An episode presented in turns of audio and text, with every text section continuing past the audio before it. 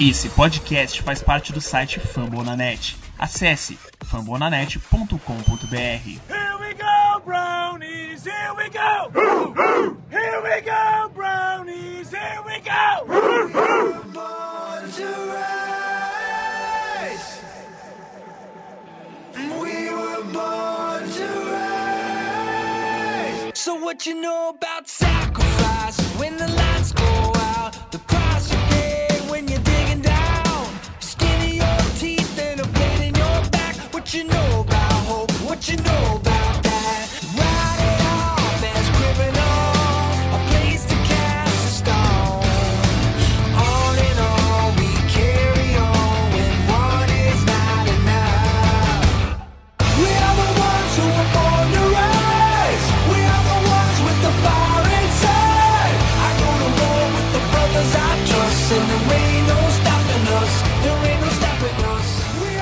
Here we go, here we go, Brownies! Bem-vindos a mais um episódio do Dog Podcast. Eu sou o Eber Barros e estou aqui mais uma vez numa semana triste, uma semana que começou da pior forma possível, depois de muita expectativa, depois de, sei lá, parecia que a gente tinha esperado cinco anos para que essa data chegasse. Ela finalmente chegou e não foi gentil, não foi amigável com os torcedores que tanto esperavam.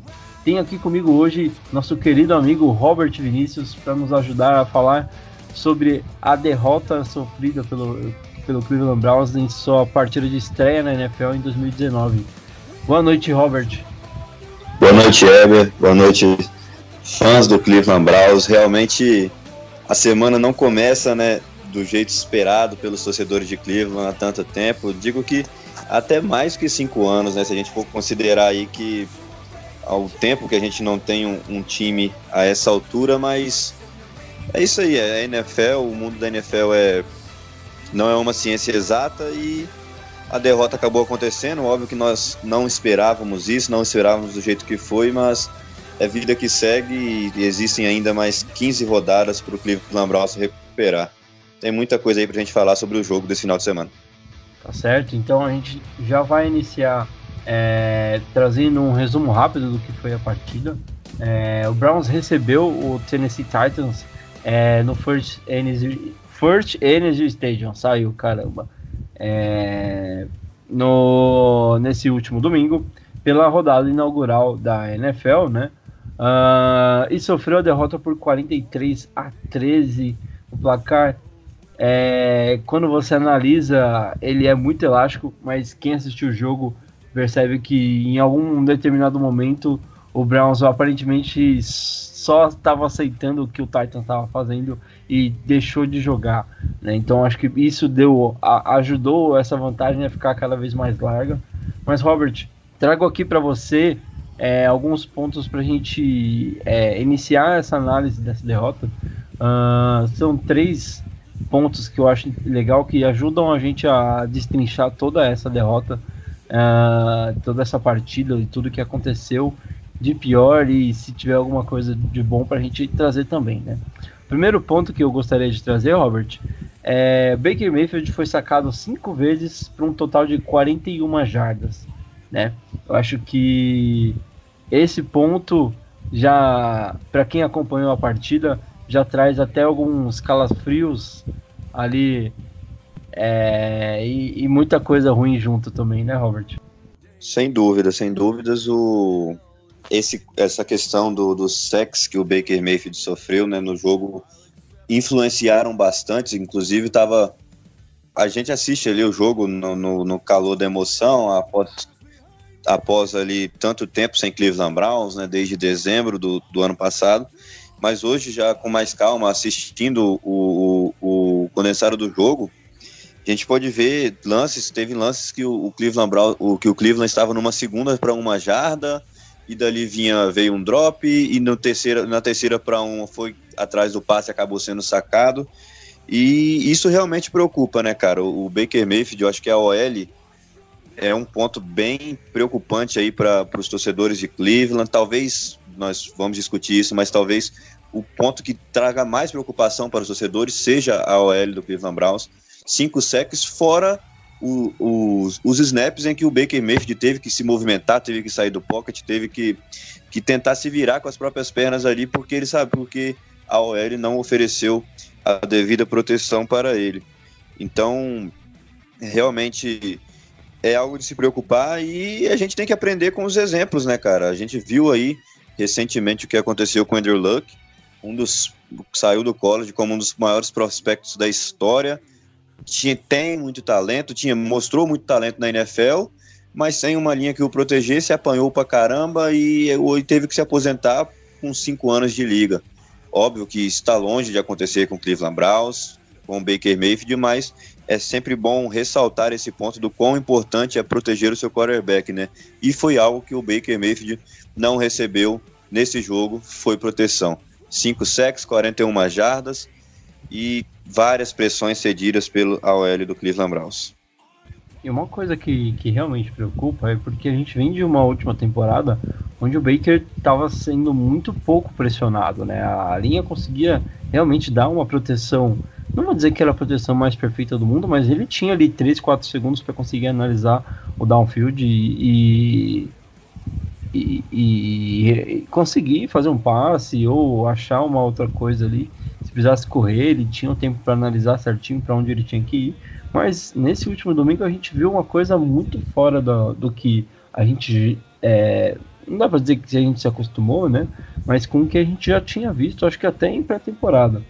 E, e, eu acho que é, esse, esses números também, né? E toda essa parte da questão da OL, Robert, é, me faz até trazer outro número e alguns outros, algumas outras coisas para a gente discutir.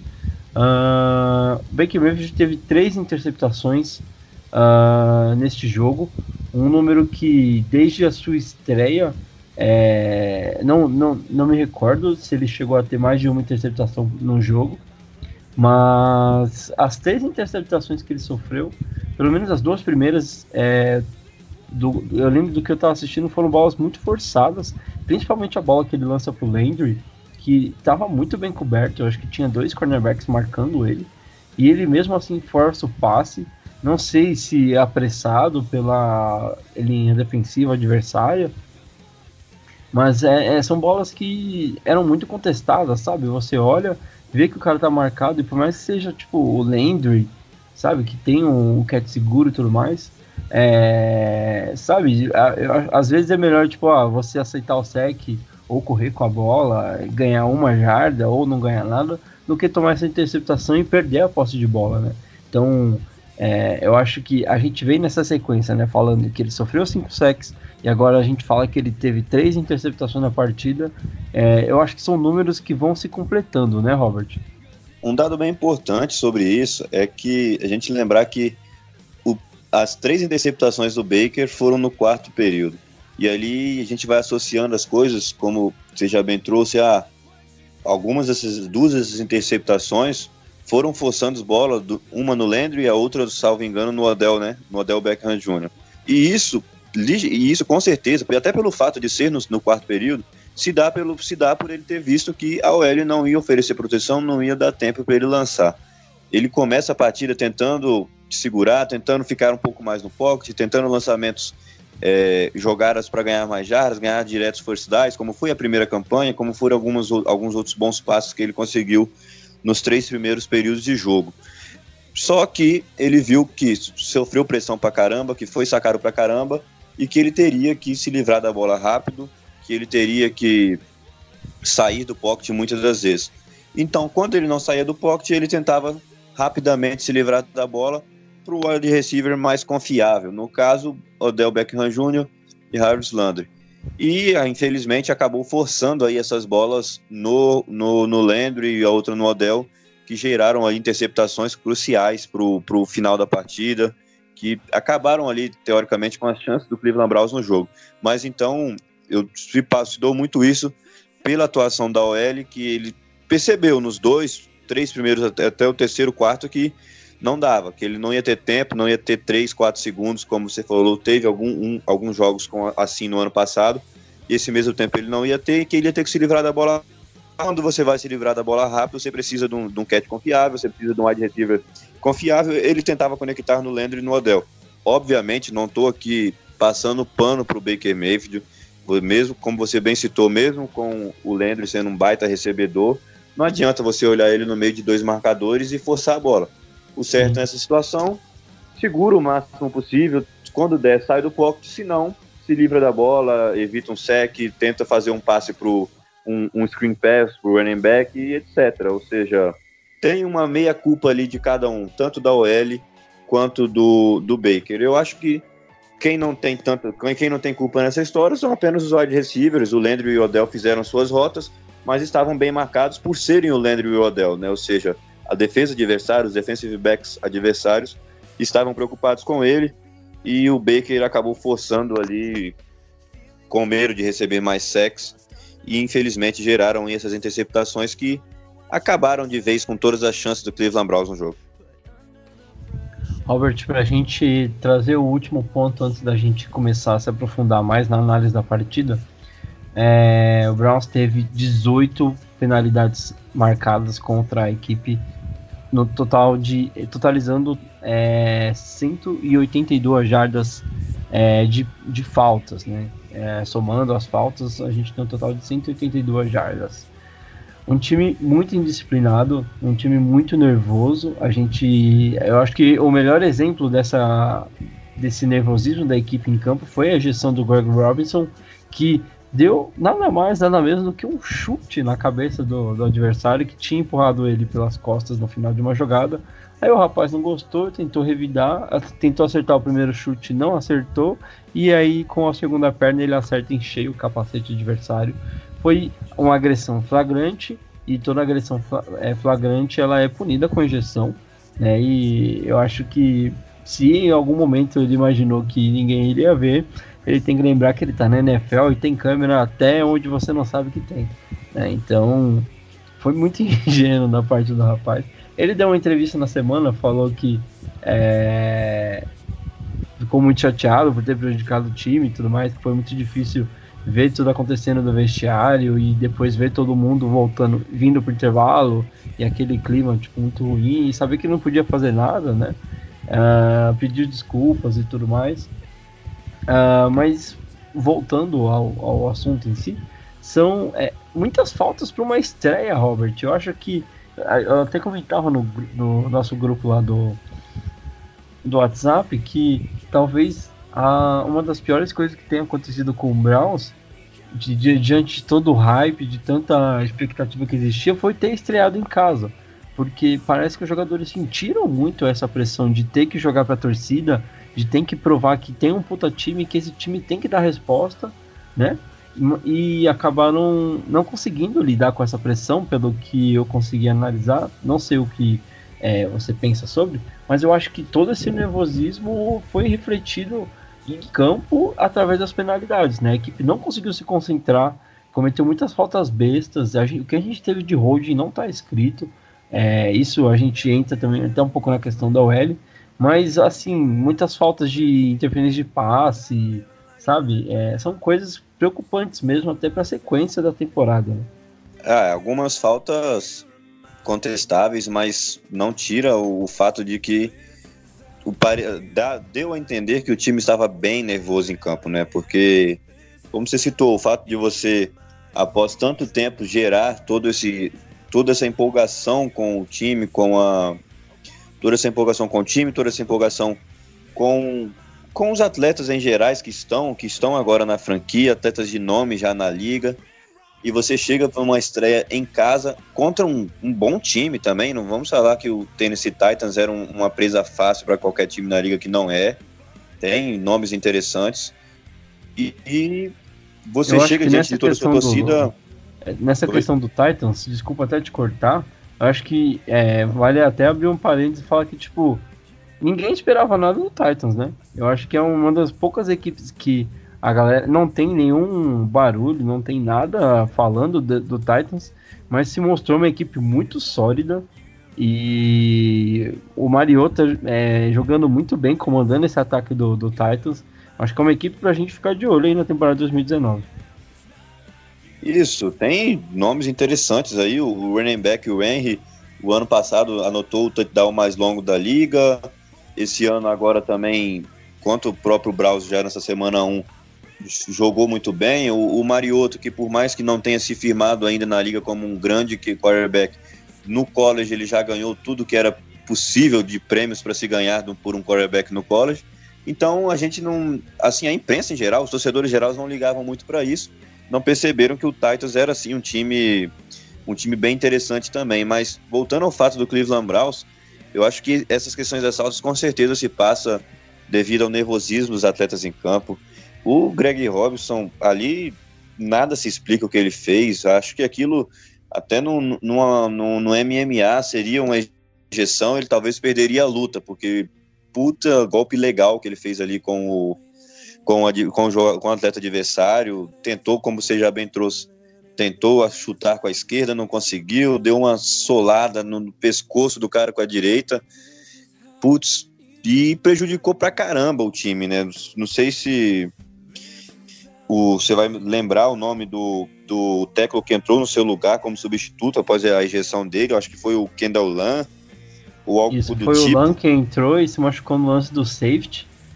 É, e aí, na sequência, o Browse improvisa o Hubbard no, de left tackle e entra o Justin McCray como right tackle e que até que jogou bem, né? O, o Hubbard mesmo tava tomando um baile do, do Kevin Wake, mas não que o McCray tenha conseguido fazer algum milagre, né, Robert?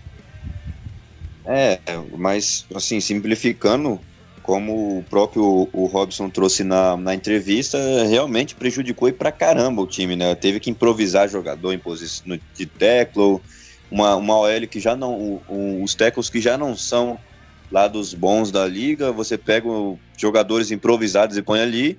Obviamente, isso tem tudo para dar errado. E foi o que aconteceu. É, as faltas também, né? Muita jogada. Por, eu lembro assistindo hoje o, o condensado do jogo, eu vi que lances em que o Cleveland Browns convertiu uma terceira, uma segunda descida longas aí para 12, mais de 10 jardas, é, parados por uma flag, por um false start da, da, do, da linha. Jogadas que claramente você vê que devido ao nervosismo dos atletas. Uma outra jogada que são faltas normais, como uma interferência, que muitas vezes não tem como se evitar, etc. Mas a grande maioria é, demonstra o nervosismo dos atletas. E eu concordo com você, eu acho que esse fato de jogar em casa já na semana 1, toda essa, não vou dizer pressão, mas todo esse. esse digamos, essa esperança no, no, no Cleveland Browns após tanto tempo, toda essa. tudo que foi apostado no Cleveland Browns para essa temporada, já na semana 1 sendo testado em casa contra o Tennessee Titans, com certeza isso influenciou bastante no nervosismo dos atletas em campo gerando essas saltos, né? Como você disse, mais de 180 jardas são praticamente aí quase dois touchdowns dados só por faltas, né? Porque 100 jardas você atravessa um campo, então 180 jardas de falta realmente é algo extraordinário para essa franquia. E, eu, e salvo engano, Eber, não sei se você tem esse dado oficial, mas o senhor tinha visto que 15 faltas foram só na primeira etapa, ou seja, só na, nas, nos dois primeiros períodos de jogo. Então foi inclusive um recorde, eu acho, da franquia na, na liga. Então mostra ainda mais, né? No, nos dois primeiros períodos, quando logo mostra ainda mais esse nervosismo, né? Que é logo quando se inicia a partida, nos dois primeiros quartos de jogo, os atletas nervosos cometendo muitas faltas, depois até conseguiram regular um pouco e no terceiro e quarto período o, o número de faltas caiu em relação ao que foi cometido no primeiro tempo. É, eu, eu vou ficar te devendo essa, a confirmação dessa informação. Uh, mas, cara, é, eu acho que uma das coisas que mais irritou é quando a gente achou que, tipo, nossa, agora vai, conseguiu finalmente, e aí você olhava, tem uma flag na jogada. Tipo, acho que é uma das coisas que mais me irritou no jogo. Tem uma, um, uma coisa aí entrando relacionada à arbitragem, mas eu acho que foi o momento do jogo que eu mais fiquei irritado. Foi numa jogada que o Baker é, tava é, basicamente saindo do, de um sec que ele tava sofrendo. Só que o juiz paralisou a jogada e logo que ele paralisou, o Baker conseguiu se soltar. E não foi porque o juiz apitou que o cara parou, não. Porque é, é, muito nítido você assistindo que o cara tá ali tentando segurar e o Baker tá, tipo, pra sair. Quando o juiz apita, tipo, eu, pelo que eu me recordo, é, você é, marca o sec quando o jogador, por pelo menos dois, três segundos, ele não. A, a, jogada não, não, não muda, né? Tipo, ele não consegue se livrar e tudo mais. Então, para evitar alguma outra coisa, você para a jogada e considera o sec. Mas não foi o caso. E, nossa, na hora que isso aconteceu, o meu controle quase voou na TV foi realmente muito, sei lá, muito ruim de assistir, né? Pra não dizer outra coisa. Mas, bom, Robert, pra gente começar a se aprofundar então um pouquinho mais nessa derrota do Browns, uh, vamos começar falando do, de um dos pontos é, mais, mais preocupantes, né? Acho que dá pra gente dizer assim, uh, que é o, o, time ofensivo, né? A, o ataque do Browns.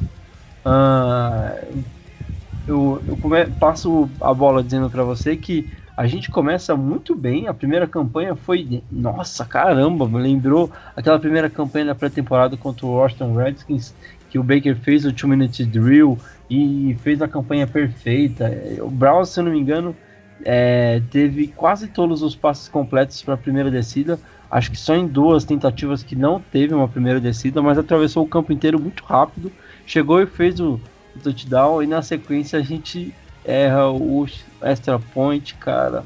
Muito triste isso, mas passa a bola para você é, fazer a sua análise aí do que foi esse ataque do Cleveland Browns na partida do último domingo. É, logo no início, né? Foram oito, foram oito jogadas para mais de 70 já e um touchdown anotado. Acho que ali a gente, o, se o, o, o hype tava, já estava elevado, quando isso acontece logo no começo do jogo, estourou e todo mundo, caramba, que ataque é esse? Ninguém vai, eles não vão segurar, segurar nosso ataque no jogo. E daí vem o, o Austin Cybert para estrear aí oficialmente na NFL, já erra um extra point. e Passa um filme na cabeça de, de rodada de semana 1, 2018, jogo com condições claras de vitória, Kicker errando field goal, errando extra point, Greg Joseph, é, Gonzalez e etc. E começa ali já esse negócio rodar na mente dos torcedores. Mas falando do ataque, aí depois disso, né, vem o Tennessee faz uma boa campanha, field goal, Tennessee faz outra boa campanha, touchdown, etc. Mas falando especificamente do ataque do Cleveland Browns, é, teve até trazendo alguns números né, sobre esse, o que foi o ataque no jogo. O jogo terrestre com o Nick Chubb foram 17 tentativas para 75 jardas, uma média aí de 4,4 jardas por carregada. Dado o... a situação do jogo, eu acho que o, o Chubb até que foi um dos jogadores que se salvou assim nesse ataque, né? Correu bem até.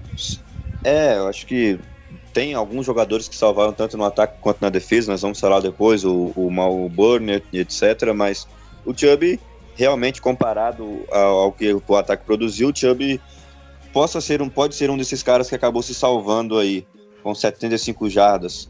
O Dennis Johnson foi uma, teve uma carregada para 13 jardas, o Landry correu uma vez também para 10 jardas e o e o, Willa, o Lillard para 4 jardas. Então nosso ataque terrestre aí somou para 102 jardas em 20 tentativas. Então o jogo aéreo, o Odell Beckham Jr., né, que ninguém tinha visto na pré-temporada, etc. Todo mundo queria ver ele recebendo ali um passe do Baker Mayfield pelo Cleveland Browns. Foi, teve sete recepções para 71 jardas e teve inclusive uma baita recepção de 24 jardas, né, que ele recebe e ainda ganha bastante jardas após a recepção num, num passe do Baker. É, o Landry também era o que a gente já esperava, né? Odell e Landry sendo os maiores, os jogadores com mais recepções no, no, no ataque do Cleveland Browns. O Landry foi quatro recepções apenas para 67 jardas Inclusive teve uma recepção para 34 jardas. Mas é, o ataque fica devendo, na minha opinião, a, é, no, nos, dois, nos dois primeiros quartos de jogo. A gente esquece ali aquele primeiro, o primeiro ataque do Cleveland Browns, a primeira posse de bola, onde saiu o touchdown. Após isso, assistindo, pude é, comprovar isso assistindo hoje o, o, o do, do jogo. A, a gente vê várias jogadas em que punch do Tennessee Titans, a bola volta para o Cleveland Browns, jogo 6 a 3 você pode chegar lá para fazer um marcar um field goal, marcar um novo touchdown, abrir a vantagem e o ataque deixava a desejar. Uma coisa que eu percebi, o, o Eber, não sei se você vai concordar comigo, no ano passado que nós questionávamos, questionávamos muito, principalmente na primeira metade da temporada do Cleveland, foi o, a questão dos drops. E isso não, não, não foi algo constante no jogo contra o, o Titans. Eu acho que que eu me lembro, assim, um drop claro que aconteceu foi do, do Njoku no, no primeiro quarto, ah, que pai. quase gera uma interceptação ainda, mas foi, foi, o único drop, drop que eu tipo, lembro. Muito feio, né? Não sei, um se pra, ele em pé, não, sem... Não sei se dá pra chamar de drop, né? Porque ele não chega a encostar na bola. Ele não agarrou a bola, tipo, ele tava sozinho, ele sobe livre de marcação no meio do campo e a bola passa no meio das mãos dele, né? Exato, e e eu acho que foi o único lance assim que você fala, poxa, peraí, não foi por culpa do recebedor que o passe não foi completo, que o first down não foi completado. Então, fora isso, eu acho que o ataque ficou devendo depois desse touchdown no primeiro, no primeiro período. Entre, no final do primeiro período e no segundo período, o Cleveland, na minha opinião, teve as oportunidades para abrir a vantagem, para tentar ir para o vestiário ali à frente do placar e acabou não concluindo. O, o jogo, salvo engano, cara, o primeiro tempo acabou 15 a 6, né, pro... Não, perdão, 15 a 6 já foi no terceiro período. O primeiro tempo acabou 12 a 6 para os Titans, mas muito graças uh, ao que aconteceu com esse ataque do Cleveland Browns no primeiro e no segundo período. Parece que depois daquela, daquela jogada. De terminar ali... o jogo diminuindo a vantagem, né? Mas Isso. não conseguiu. E em como trouxe, né? Foram muitas chances que o Cleveland Browns teve, com muitas posses de bolas e jogadas, como eu já trouxe aqui no começo da abertura do episódio, jogadas com uma segunda para um, que em vez de tentar uma corrida, tentávamos um passe, acabava não concluindo, ia para uma terceira para um, acontecia uma falta. Exatamente, eu percebi muito isso de, é, às vezes, uh, é, faltava uma jarda, duas jardas e o Baker é, tentou mais de uma vez um passe muito longo Sendo que, tipo, você teria uma opção curta que poderia ser mais segura, sabe? Arriscou. É, sabe aquela coisa. Por isso que eu falei muito dessa questão de jogar pra torcida, sabe? Às vezes parece que esse ataque queria mostrar que vai ser muito bom, que vai ser foda, não sei o que. E aí você tenta uma big play pra, tipo, nossa, vai ganhar first down de qualquer jeito. E aí tem um drop, é uma bola que não chega no receiver. E aí é punch, cara. E foi punch atrás de punch por muito tempo. Né? E nessas situações eu acho que era o que mais irritava, porque às vezes é... aconteceu também de ter uma terceira para uma, uma segunda ou alguma coisa do tipo e tentar corrida e não conseguir ganhar essa alguma que faltava. Então isso já mais pro final do jogo, que quando a gente já tava muito puto, e aí acontecia, você já fica mais puto ainda. Mas essa questão de, tipo, uma, precisar de uma jarda aí você tenta o passe de 20, eu acho que é, é forçar uma coisa que talvez não houvesse nenhuma necessidade, né, Robert?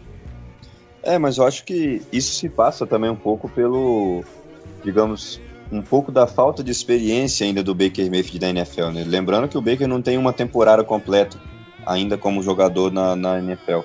E isso a gente acho que a gente percebe nele desde o do, do último ano, né? O Baker não é um quarterback que vai optar primeiro por um screen pass, ou se não que vai olhar só para o wide receiver 1, tá marcado, já lança aqui no, no running back, no screen pass, um passe curto para ganhar duas, três jardas. Ele é o cara que espera o máximo, que vai tentar ganhar 10, 12, 15 jardas.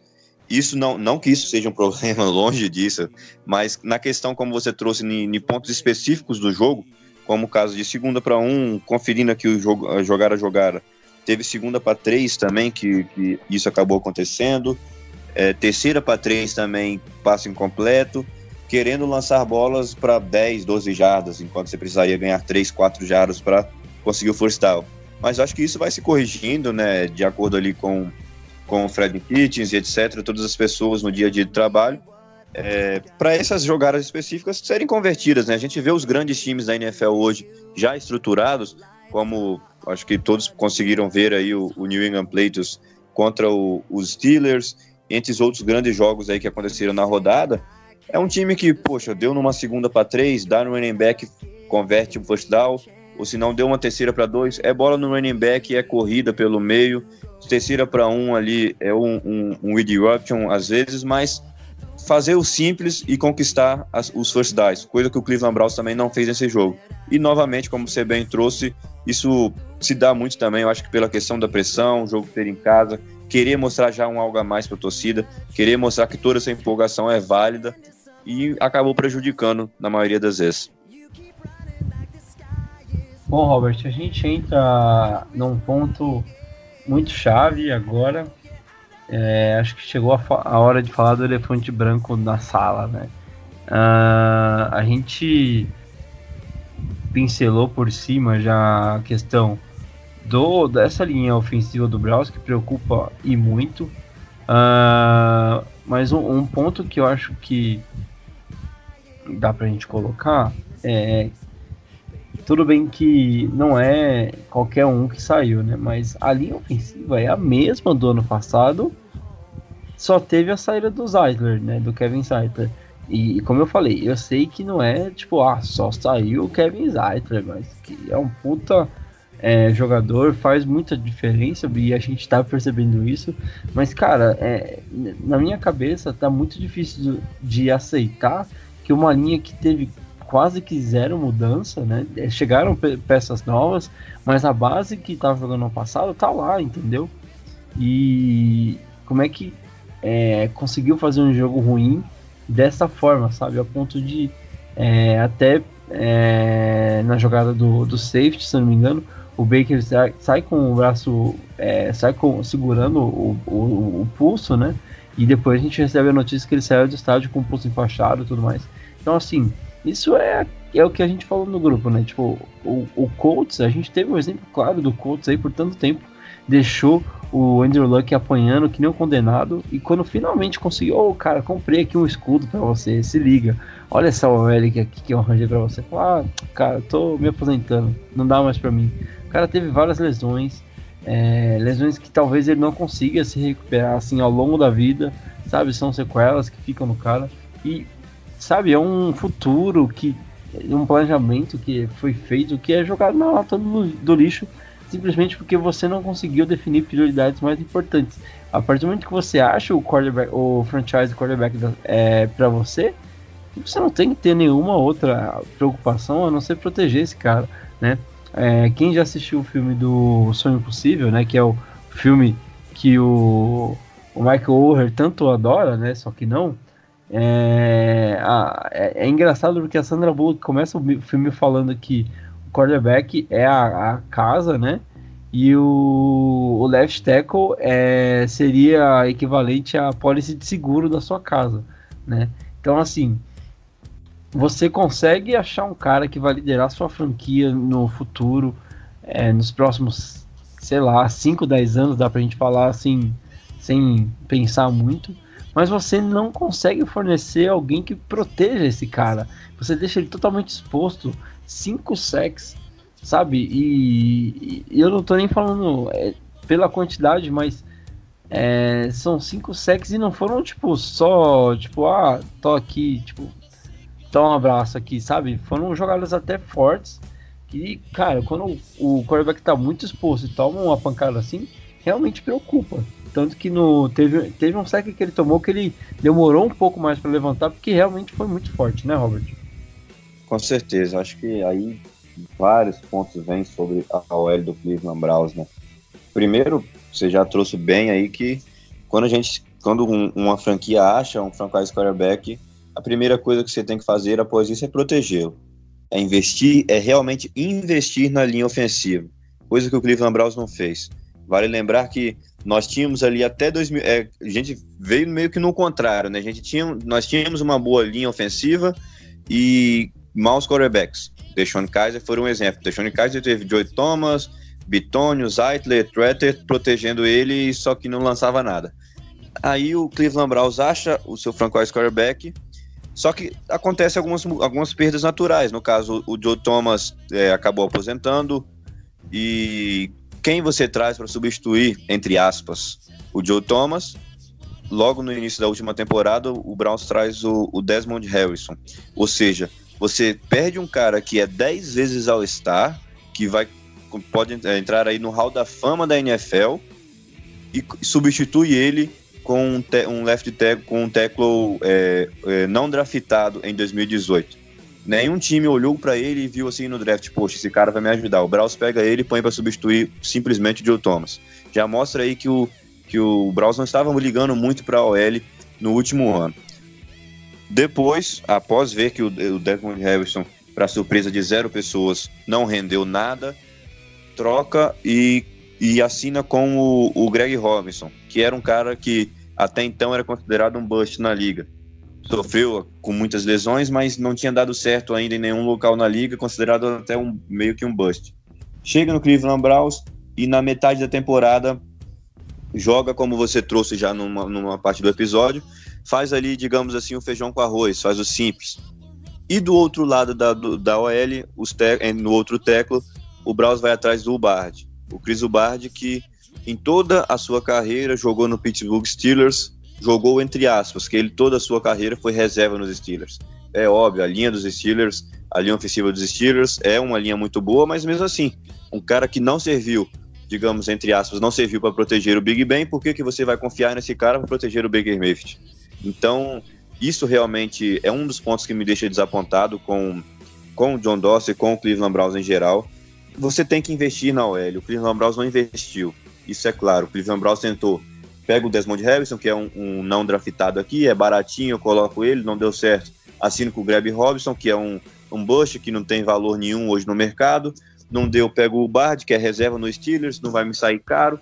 Então o Cleveland Browns foi tentando, digamos, naquele jeitinho brasileiro, sabe? De sempre tentar, pô, dá para fazer com isso aqui, não vou precisar comprar aquilo, vou, vou, vou emendar aqui e isso vai. E nós vimos tantos e tantos exemplos de que sem OL não adianta você ter o, o melhor quarterback do mundo. Sem a OL, sem tempo para pensar, não vai dar tempo do, do wide receiver fazer uma boa rota para o seu quarterback fazer o lançamento, etc.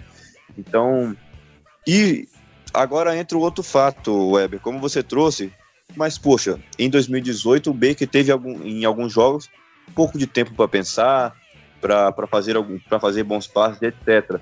E isso, a linha se manteve e o Cleveland Browns caiu de produção para a semana 1. Eu acho que muito, muito, muito se passa pela saída do, do Kevin Zeitler para o New, York New York Giants. Porque, querendo ou não, Joel Bitonio, é, Tretter e Zeitler formavam ali um, um, um, um, interior da linha ofensiva, com certeza um top 5 da liga.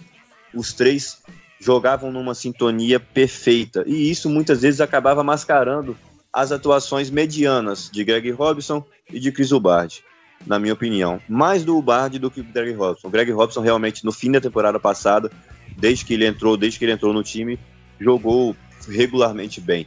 Mas mais do Chris Hubbard, ou seja, o interior da linha do Cleveland Browns era um interior muito bom, muito bem encaixado. A troca aconteceu, o Zayton foi para o New York Giants e confi todos nós, eu acho que nem todos nós pensávamos que o Austin Colbert ia assumir essa vaga do Zeitler, não assumiu, o Eric Kush agora assumiu e, e, também, e também não rendeu para semana ainda para a semana 1. Então acaba já expondo os, os problemas maiores da linha. Inclusive, o Weber, não sei se você vai concordar comigo, mas tem muito touchdown lindo que o Baker Mayfield lança na, na última temporada que a gente só pensa, só para, olha o, o, o lance e fala: caraca, o Baker Mayfield é muito bom, olha o que ele fez. Mas aí a gente não vê que ele teve que sair do pocket porque com dois segundos o, o defensive end passou do, do tackle, o Baker teve que se movimentar, sair do pocket, correr para tentar fazer o lançamento e acabar acertando, ou seja, acabava mascarando muitas vezes alguns alguns vacilos da nossa OL, dos, dos nossos tackles principalmente desde o ano passado. Então, realmente é muita coisa para se falar dessa OL. Eu, particularmente, não é questão de, de querer de falar que não, já sabia disso, eu já avisei, etc. Não. É questão de falar que ninguém pode falar que o Cleveland Browns investe na linha ofensiva de 2018 para cá, que não investe. Tentou sempre ali através de, de, remendos, através de oportunidades de mercado, pega um cara aqui para tentar, não deu, pega um cara B. E isso, isso realmente me incomoda bastante. Eu acho que, como você trouxe, partir do momento que você tem um quarterback, um franchise quarterback da franquia, tem bons recebedores, você tem que investir na linha ofensiva. Não adianta querer ir economizando, querer achar oportunidade de mercado que, na minha opinião, isso não vai à frente. eu acho que o ponto mais importante para a gente falar de economia, né, é que o, o atual left tackle, né, que foi ejetado, o Greg Robinson, ele foi dispensado e depois recontratado por um salário mais baixo, ou seja, parece que a linha ofensiva não é o, a prioridade pro, pro Dorsey nesse momento, né? Então, tipo, ah, eu vou economizar aqui com o cara, vou dispensar ele rapidão aqui, aí não dá nada, já chamo ele aqui para ganhar menos e vou continuar tendo um cara que tá suprindo a minha necessidade. Tipo, não, cara, não é assim. Tipo, se o cara tava realmente cumprindo o trabalho dele, fazendo uma boa função, left tackle é uma das posições mais difíceis de se encontrar hoje na NFL. E aí você encontra um cara que tá fazendo um trabalho decente, você não dispensa ele para pagar mais barato. Você, sei lá, aumenta o salário, dá uma motivação pro cara continuar, entende? E aí você até levanta uma possibilidade de sei lá, eu acho muito difícil ter sido isso que aconteceu, sabe? Mas, poxa, é, o cara teve a pior atuação dele é, desde que ele chegou, foi ejetado logo depois, no primeiro jogo depois que ele foi dispensado e depois recontratado.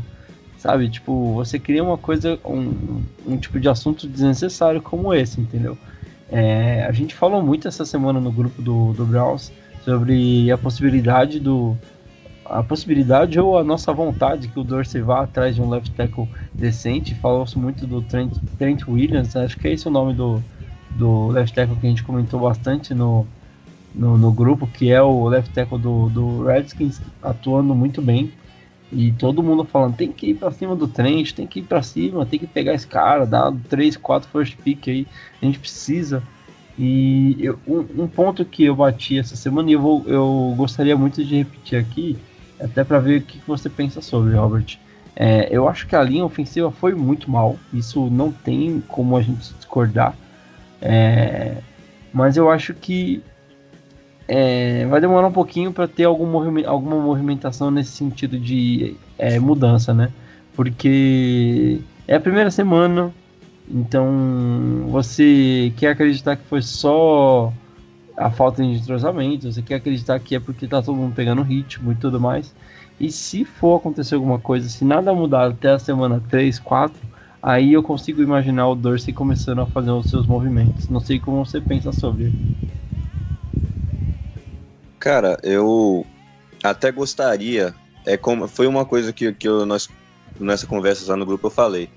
É, nós, nós analisamos o desastre, na verdade, que foi a semana 1 do Cleveland Browns. Vamos falar a verdade, ninguém esperava tomar 30 pontos de diferença do Tennessee em casa. Mas você analisa esse jogo, você fala, poxa, peraí, olha a partida que fez o, o Baker Mayfield, três interceptações, etc, etc, etc. Mas nós, nós já vimos, o próprio Baker Mayfield já mostrou que pode produzir muito mais do que isso. Que é um cara que, esse é um, jogo, é um ponto fora da curva para uma partida do Baker.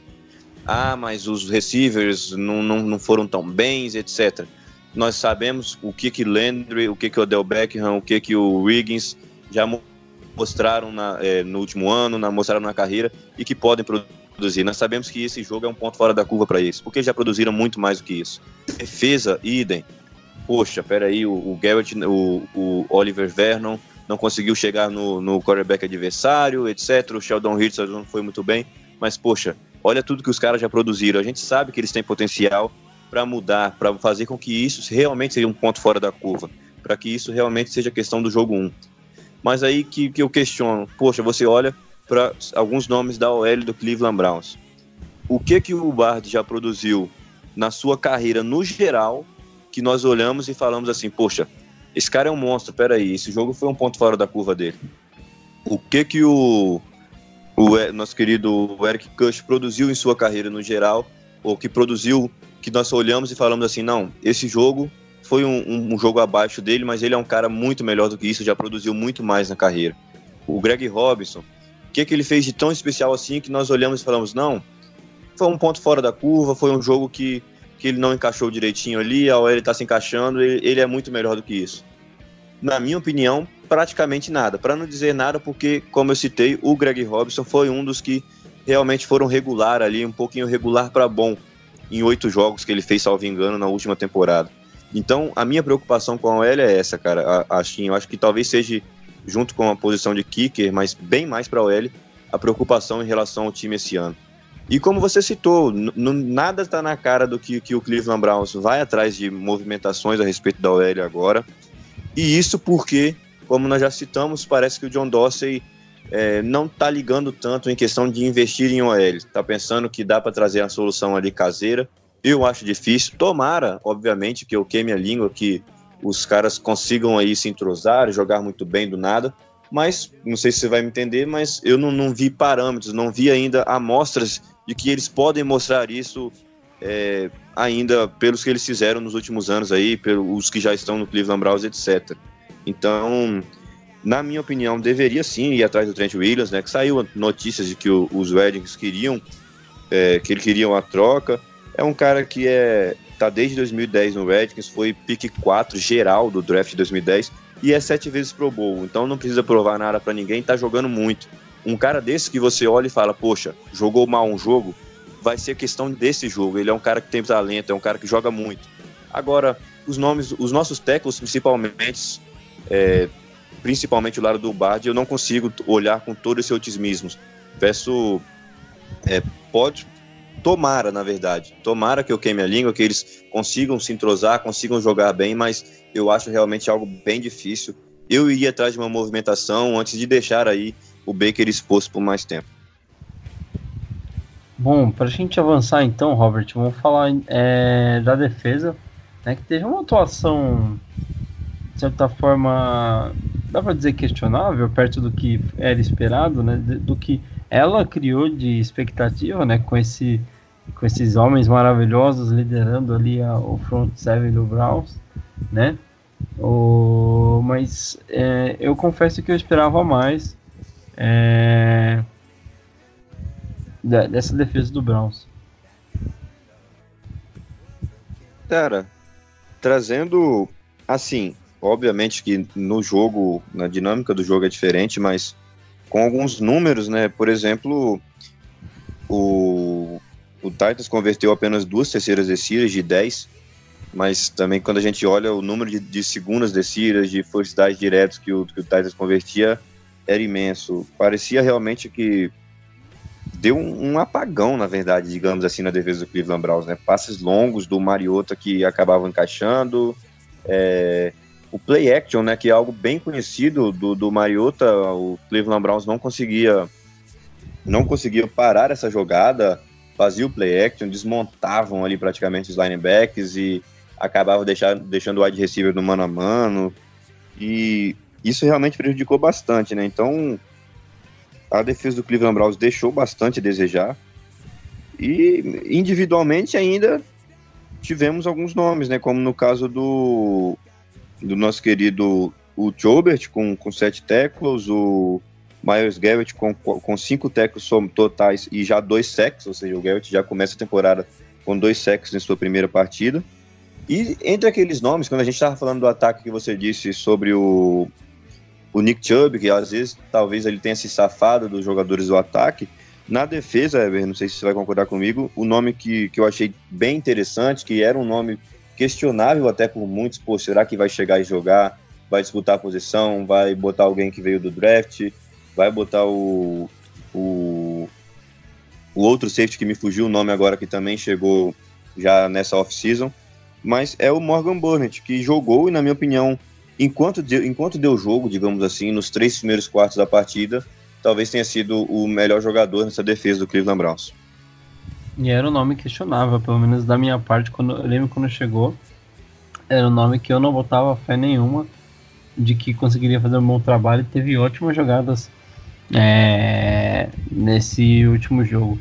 Vale lembrar que é, é, o, o Garrett deu muita sorte de não ter sido ejeitado, porque assim como não foi um chute, mas ele deu um soco no capacete do adversário após uma jogada, então era assim para ejeção porque é como a gente falou, né? agressão flagrante ela sempre vai ser punida com injeção.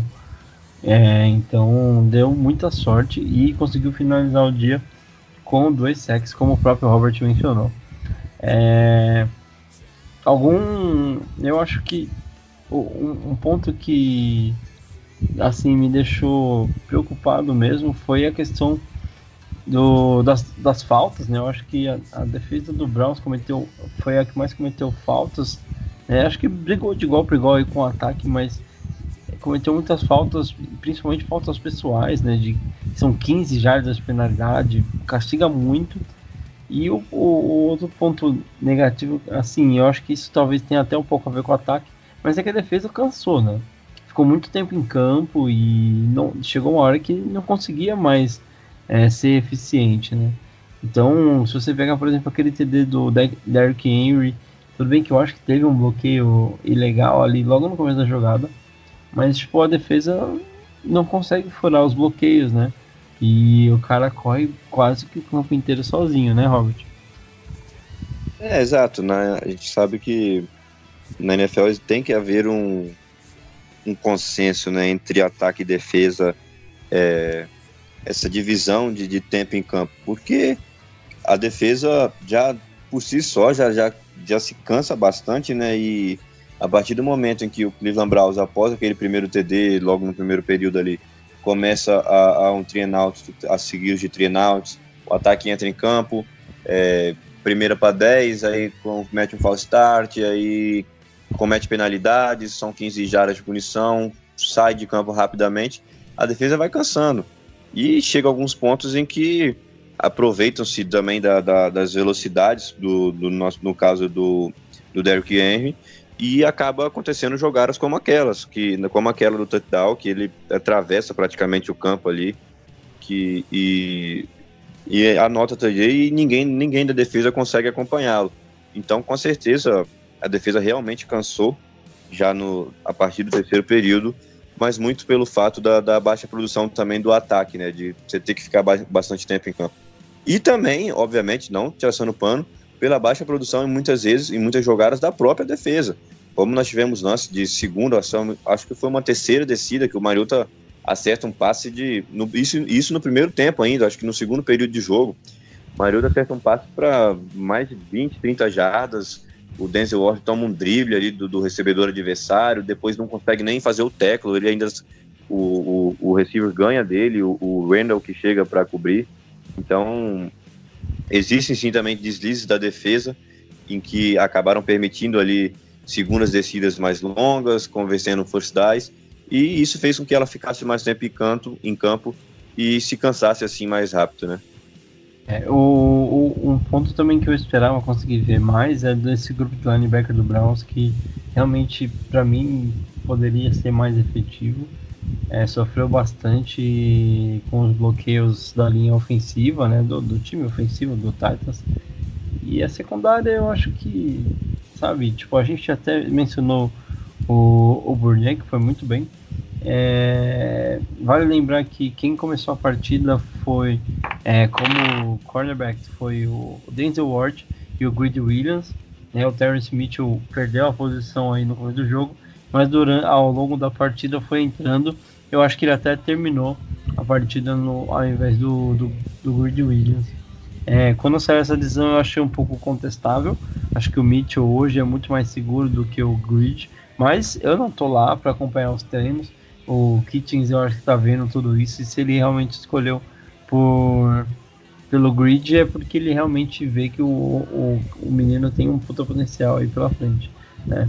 Uh, mas a secundária em si também não, não sei se dá pra gente acusar alguma coisa. Poderia ter sido melhor, claro, como não só a defesa e os cornerbacks, mas também como o restante do time. Mas da minha parte eu acho que seria mais isso, Robert. É, não sei se tem mais algum comentário que você gostaria de deixar sobre a nossa defesa nesse jogo.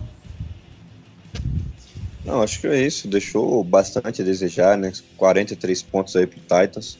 Sobre os linebackers, eu acho que o, o que eu estranhei foi o, o Adarius Taylor, né? Que começou ali como ao lado do Chobert e do Kirksey, né? A gente pensando em, em Jenard Avery, em, em Sione Takitak, em Mac Wilson. E o Adarius Taylor, que ninguém cogitava tanto, começa ali como, como starter aí nesse jogo, então me surpreendeu um pouquinho também. Bom, então vamos tocar. É, eu acho que vale um, um, uma menção honrosa ao nosso querido é, Scott Hammer, ou como é, chamamos em português a marreta escocesa. É, o menino Gillan foi muito bem na sua estreia, Robert. Bons punts, conseguindo ajudar o Browns a não ficar é, tão ferrado em muitas situações como ficou no jogo. Mas o menino também não vai fazer milagre sempre, né? Exato, eu tava até vendo aqui um, alguns números do Gillan hoje, né? Foram cinco punts para uma média aí de uma baita média de mais ou menos de 46,6 jardas por punch. Dos, é, teve o mais longo de 52 jardas e dos cinco ele colocou três punts na linha de 20 jardas ali do, do Tennessee Titans e é um baita nome, acho que uma decisão bem acertada aí do Cleveland Browns em, em não se livrar, mas em deixar o, o, o Colquitt seguir o seu caminho, já está lá no Minnesota Vikings, e dar oportunidade para o Gillan, que, que parece ser um cara especial realmente, né? Vamos ver aí a continuidade da temporada dele. Brilhante pela frente, com certeza, um potencial de sobra. E eu acho que a, eu, eu fico imaginando o diretoria do Browns falando, rapaz, eu tenho um cara que é muito experiente, vai me ajudar muito, mas eu não posso deixar esse cara sair daqui do, do, do recinto, mano. Se eu deixo esse cara sair, ele vai para outro time e é eu que vou ficar com cara de taxa depois. E eu, eu, acho que isso explica por que, que o Colquitt foi embora e o Gillan ficou. E a menção negativa aí, ainda falando de Special Teams, pro menino Cybert, que não conseguiu converter ao seu primeiro extra point na, em atuação pela, numa temporada oficial regular da NFL. E foi feio, né, cara? É, errar o primeiro chute, tem a questão do nervosismo e tudo mais, mas eu parto do princípio de que o, que o cara recebe e só treina para isso. Ele tem que acertar. Robert, o que, que você pensa sobre? É, com certeza, né? Nós, nós trouxemos. É, acontece ali o, o primeiro touchdown, toda aquela empolgação. Esse ano vai ser diferente. No primeiro, primeiro extra point tentado pelo cara, ele erra, que é algo que vem preocupando a gente já nos últimos tempos aí, que é a posição de kicker, né? E isso foi meio desanimador ali na hora que, que, que isso acontece, né? Parece um, um, um, balde de água gelado ali no, na hora que ele erra o extra point. Mas ele acabou, né, depois concluindo um extra point no, depois no, no outro touchdown do Cleveland Browns. Mas realmente já deixa uma grande pulga atrás da orelha, né? Será que, que o Washington Sabert vai conseguir ser um cara confiável, digamos assim, né? Não precisa fazer milagre, não precisa anotar field goals de 60 jardas, mas seja um cara que converta os extra points, no mínimo, um cara que seja seguro ali para 20, 30, 40 jardas no field goal, que é o que a gente espera, né? Mas realmente é, o questionamento agora é grande a respeito disso. Eu, particularmente, até hoje não entendo o, o Cairo Santos chutando muito lá no, no Tennessee Titans, né? Vale ressaltar que do outro lado ele anotou é, todas, ele todas as chances que ele teve de todas as chances que teve. E enquanto do nosso lado, até extra point a gente estava errando.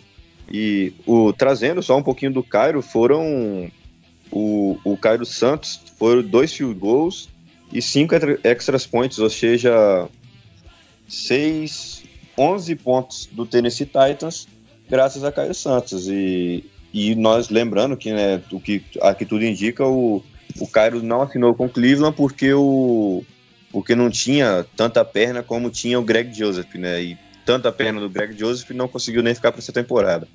Então, assim, também passou, né? Já o Cairo já tá lá no Titans, o Browns agora já não tem mais o Greg Joseph, tem o Austin Sabert, mas sem dúvida eu realmente quero ver aí contra o New York Jets, é, quando chegar numa área de field goal, se o time vai ter confiança para deixar aquele chute um field goal de, de 50, 52, se, e se o time confiar se ele vai ser um cara que, que vai, vai demonstrar essa confiança na hora do chute e que converte os extras points, né? Concordo com você, o cara que treina todo dia e tá ali para isso não pode errar extra point assim. Bom, é, eu acho que a gente conseguiu já trazer todo o sofrimento que a gente teve nesse último jogo contra o Titans, né? Tirando o placar e todos esses problemas, Tem algum ponto positivo que você gostaria de destacar nessa partida contra o Titans? Tem alguma coisa que a gente olha e fala, cara, muito, foi muito bom ter visto isso?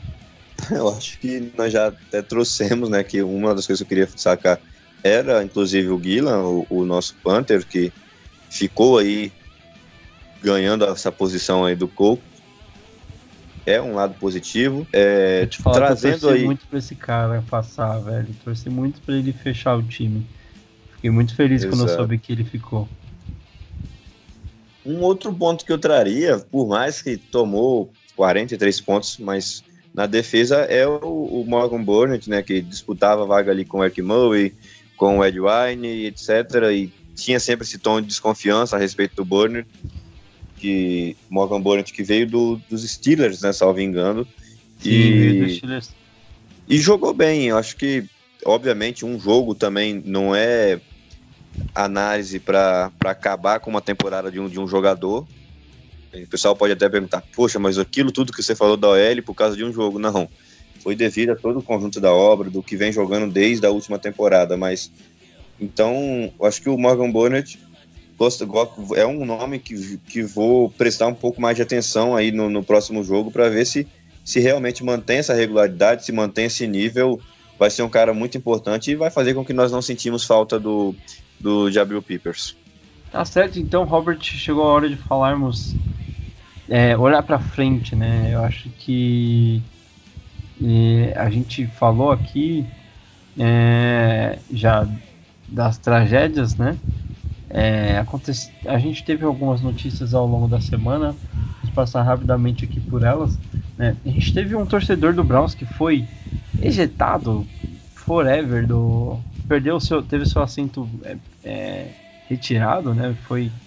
Perdeu seu assento no estádio por é, atirar cerveja em um dos jogadores do Titans quando eles subiram no, ali na, na, na, na torcida, né? Fizeram o que em Green Bay chamam de Lambeau Leap, né? Que é quando o jogador vai até o final da endzone e pula para comemorar com a torcida, né? Só que o que tinha ali era basicamente só torcedores do Browns e um deles ficou muito puto e jogou a cerveja dentro do, do, é, do capacete do jogador do Titans, né? Esse eh, torcedor foi ejetado do estádio por, eu acho que é, é permanentemente, né? Então é um cara que vai começar a ver muito mais NFL pela TV agora. E hoje saiu uma notícia muito triste, é, que é a, a morte da, da, da namorada do, do no defensive end Chris Smith. Ah, ela faleceu hoje e deixou um clima assim bem, bem tenso lá em Cleveland, né? É, o nome da namorada dele era Petra Cordeiro e, e ela sofreu um acidente de carro que foi fatal, é, deixando um dos destaques aí dessa, dessa linha defensiva do Browns. É, provavelmente sem chão, né, Robert? Bem, bem chato mesmo. E é bacana ver que o, a gente já recebeu algumas informações que o próprio Fred Kitchens é, foi até a casa do Chris Smith para dar o seu apoio e mostrar que o time está junto com ele nesse momento tão difícil. Ele, pelo que parece, ele também, ela também deixou uma filha, né, a respeito após Sim, sim, bem lembrado, Acidente, bem lembrado. Uma né? filha de quatro meses, eu acho. quatro meses apenas e isso, assim, óbvio que como você trouxe, cada um tem o seu jeito de recuperar, mas a que tu indica acaba com o chão do cara, né? Você tem uma filha de quatro meses, uma temporada que está se iniciando, querendo ou não, é o, é o trabalho do cara, etc. E perde ali a namorada.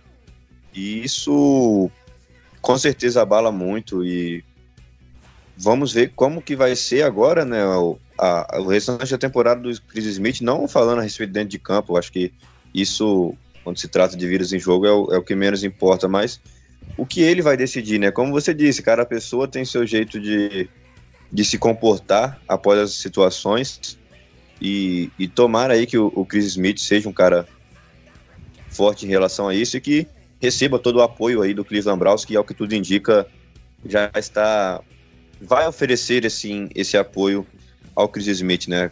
Tanto os jogadores quanto as comissões, etc. aí todos os pêsames para o Chris Smith. Outra notícia que saiu nesse, no começo dessa semana foi que o Browns é, liberou o Tyrande Rico Gathers, né, que tinha sido contratado aí nessa off-season, fez os jogos de pré-temporada, mas foi liberado. É, ele tinha uma suspensão que estava sendo cumprida e foi liberado no começo dessa semana pelo Browns. Eu acho que uma coisa que é importante destacar é que essa liberação ela não é, ela não deixa vago nenhum nenhum spot ali, não, ela não libera espaço no, no, no elenco do Browns, né? Uh, para que possa acontecer alguma outra adição. Então, acho que é importante deixar claro que foi uma, uma dispensa importante é, da gente mencionar, mas ela não traz é, nenhuma modificação na questão de tipo, é, nossa, liberou um cara para tentar trazer uma, uma contratação aí, será que vai vir alguém para linha ofensiva? Não tá? Só para deixar claro, tipo, a gente não tem nenhuma especulação de nenhuma contratação que possa estar sendo cogitada e também é, essa, essa dispensa do Rico Gathers, ela não libera nenhum espaço dentro dos 53 finais para que possa acontecer uma adição, tá? Acho que é importante deixar isso claro para caso alguém tenha sonhado aí com uma contratação nos próximos dias. Uh, Roberteira, uh, Kitchens deu várias entrevistas durante a semana, é, alegando basicamente, resumidamente, que eles irão consertar o problema para o próximo jogo. E é, falando disso, que eu já passo a bola para você, para que a gente comece a analisar a próxima partida, o Monday Night Football contra o New York Jets. Temos boas recordações dessa partida, hein? Exato, acho que talvez a gente possa definir o momento ali de quando tudo mudou, né? Que Tari Taylor jogando, time já começando a temporada mal, e ali entra o Baker Mayfield, e após tanto tempo Cleveland Browns volta a ganhar uma partida, também no horário nobre contra o New York Jets em 2018, né? E agora novamente no horário nobre, na segunda-feira, Monday Night Football contra o New York Jets. É, seguindo aí o que o Kitchens disse, né? eu acho que é o que todo mundo espera, né? Que tenha que corrigir. Obviamente, do outro lado vai vir um, um, time, vamos enfrentar um time que também tem muita coisa a corrigir. O Jets foi o, acho que o pior time em questões de jardas totais na primeira rodada. Perdão, 31 time, né? Foi o, o, o, segundo pior time em jardas totais. É, conseguiu passar para apenas 775 jardas apenas 68 jardas corridas.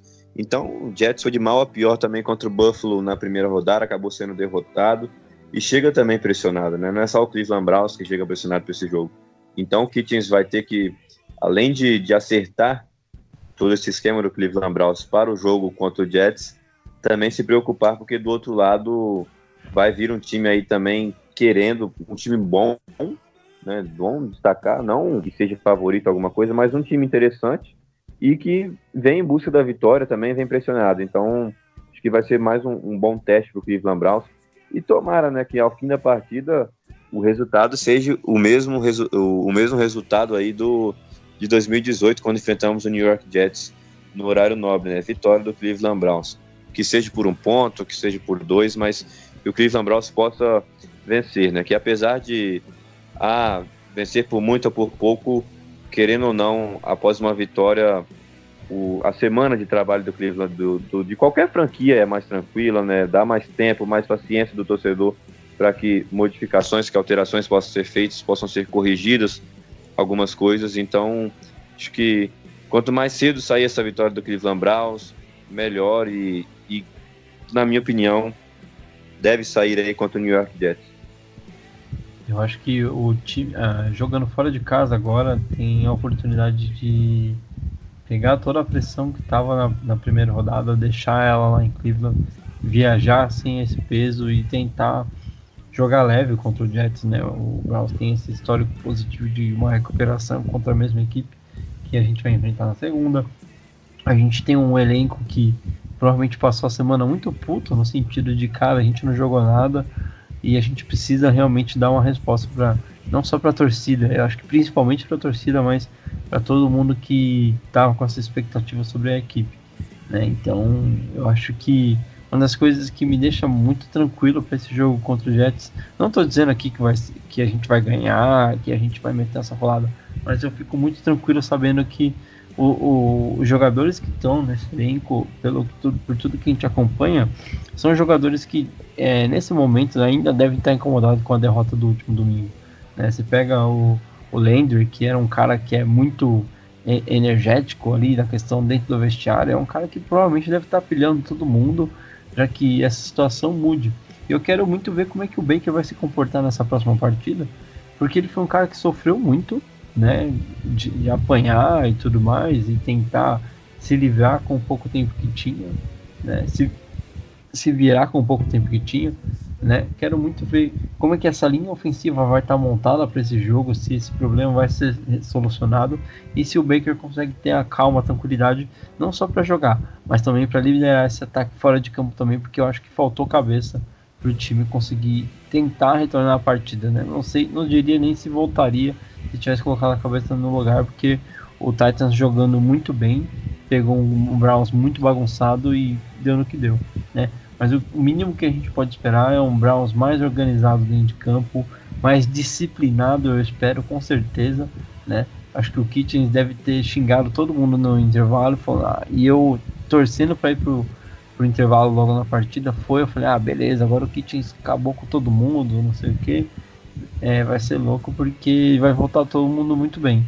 E não durou nem cinco minutos essa expectativa, porque eu acho que não teve efeito uma, uma conversa no vestiário.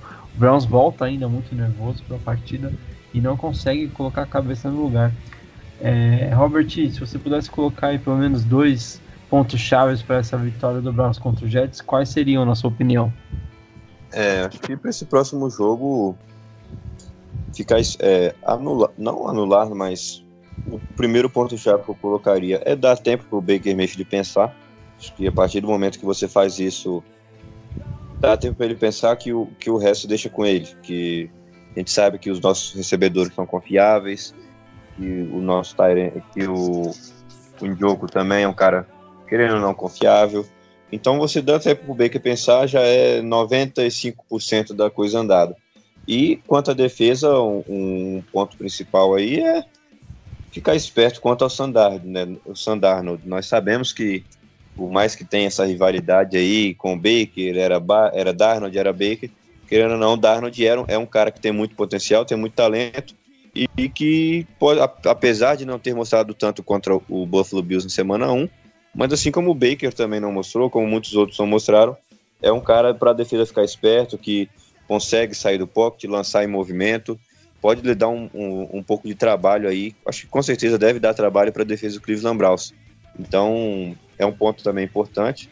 E o Levan Bell, né, que é o, o running back do, dos Jets, que teve apenas 60 jardas no seu primeiro jogo, mas e nós todos nós conhecemos, né, da, né, das épocas de Pittsburgh Steelers, é um cara que sempre vai preocupar a defesa do Cleveland Browns, então não custa nada você ter ali um pontinho a mais ligado contra é, a respeito de Sandarno, de Levan Bell e, e dar tempo pro Baker pensar, tentar dar um jeito de acertar essa OL, sei lá, para de alguma forma ceder pelo menos três segundos para o Baker fazer um passe, não uma vez na partida, uma vez a cada seis, sete, oito minutos, mas ali consequentemente para que as jogadas possam realmente fluir e, e o Cleveland Browns fazer o suficiente aí para sair com a vitória.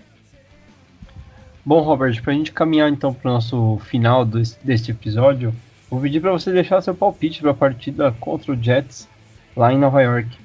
Cara, é um palpite assim, acho que vai ser um jogo bem disputado, não imagino nada fácil para nenhum dos dois lados, mas acredito numa vitória do do Cleveland Browns por 24 a 17 ali um TD de diferença, aquele jogo tenso e uma interceptação aí do, do Randall no último lance e como foi com uma interceptação que aconteceu no final da última no, no, no, jogo no final do jogo contra o Jets na última temporada eu acho que 20, é, 24 a 17 é, um, é o, o, placar que eu aposto aí uma vitória do Cleveland Browns tá certo então vou deixar o meu palpite eu acho que o Browns vence por é, eu acho que 20 a 12. É um, é um placar é, razoável. Eu acho que o Browns consegue abrir uma vantagem de duas posses. Vai sofrer ali um pouquinho com, com o Jets tentando se recuperar, mas consegue aumentar a vantagem e garantir até o final do jogo. Estou é, muito ansioso para ver esse time jogar com a cabeça fria, com a cabeça no lugar. Quero muito ver esse potencial sendo trabalhado, esse potencial é, colocado para fora e, e, realmente em prática, né? Porque não adianta você escrever no papel os melhores nomes do mundo, sendo que eles não conseguem te trazer os resultados que você precisa, né? Eu acho que é, o Baker tendo um pouco mais de tempo, ele vai conseguir colocar todo mundo no plano de jogo. Você vai ver o Higgins aparecendo, vai ver o Beckham, vai ver o Landry, o Chubb continuar correndo muito bem, mesmo com uma linha muito ruim, correu muito bem. Então eu quero ver ele correndo com uma linha que está dando o tempo decente para ele conseguir produzir as coisas. É, não vou dizer que a expectativa é a mesma do que a gente tinha para a primeira semana, porque é impossível, mas está bem grande aqui. Já acho que já passou a semana, já estou menos chateado do que estava no começo, mas da semana não queria nem falar de futebol americano. Mas a gente tem aqui o compromisso de trazer para você, amigo do Dalpod BR, as notícias e as novidades do Brownzão. Então eu acho que a gente vai encerrando por aqui hoje. Robert, até segunda até segunda-feira na torcida, né, irmão? Vamos torcer aí para um, um melhor resultado, uma melhor atuação da nossa nosso querido Cleveland Browns, né? E na semana que vem a gente está de volta aqui para gravar o pós-jogo do contra o New York Jets, esperando trazer boas notícias para os nossos queridos amigos ouvintes, né, Robert?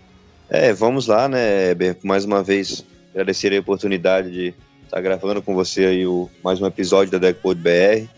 E segunda-feira é logo ali, né, cara? O jogo contra o New York Jets, a oportunidade de se recompor aí dessa derrota sofrida pelos Titans, para os Titans, jogo no horário nobre para mostrar para todo mundo aí o que é o Cleveland Browns, o que o Cleveland Browns tem a oferecer essa temporada, obviamente já não vai ser um time totalmente entrosado, mas com muita, acho que com muita melhora do que foi o último jogo, né? O que todos nós esperamos. Para a galera aí que ficar antenada, o Browns enfrenta o Jets no, no Monday Night Football na segunda-feira às 9h15 da noite. E vamos, vamos que vamos, né, digamos assim, na torcida pelo Cleveland Browns. Nós esperamos tanto tempo, acho que foi uma coisa que muitos de nós concordamos.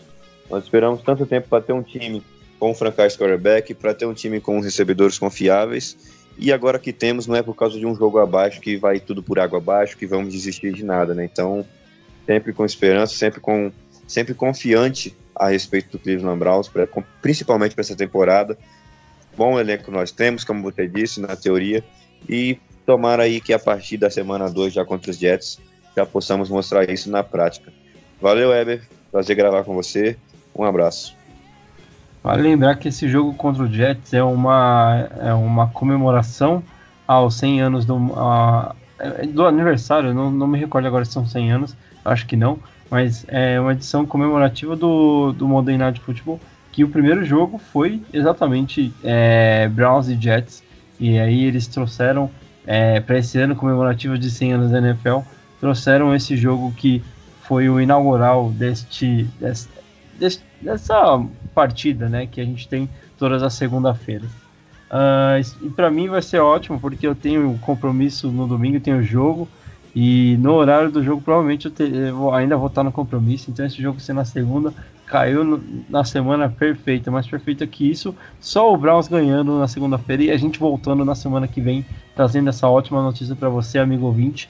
Já quero agradecer em nome do, é, de toda a equipe aqui do Dogpound BR pela sua audiência, por estar nos ajudando com o feedback. Sempre muito bacana e gratificante a gente abrir lá o grupo e ver a galera cobrando cadê o podcast, não sei o que, porque mostra que o conteúdo, é, que as coisas estão boas, que a gente está conseguindo trazer bastante coisa e que tem bastante gente que está gostando do nosso trabalho. Então, agora que a temporada começou, é, a gente vai estar tá, colocando a produção em massa aqui para continuar mantendo você, amigo, sempre informado de tudo que acontece com o nosso querido Brownzão da massa. Beleza? Então, é isso aí. Até semana que vem com uma expectativa de ótimas notícias, ok? Here we go, here we go, Brownies. Tchau, tchau, galera. Um abraço.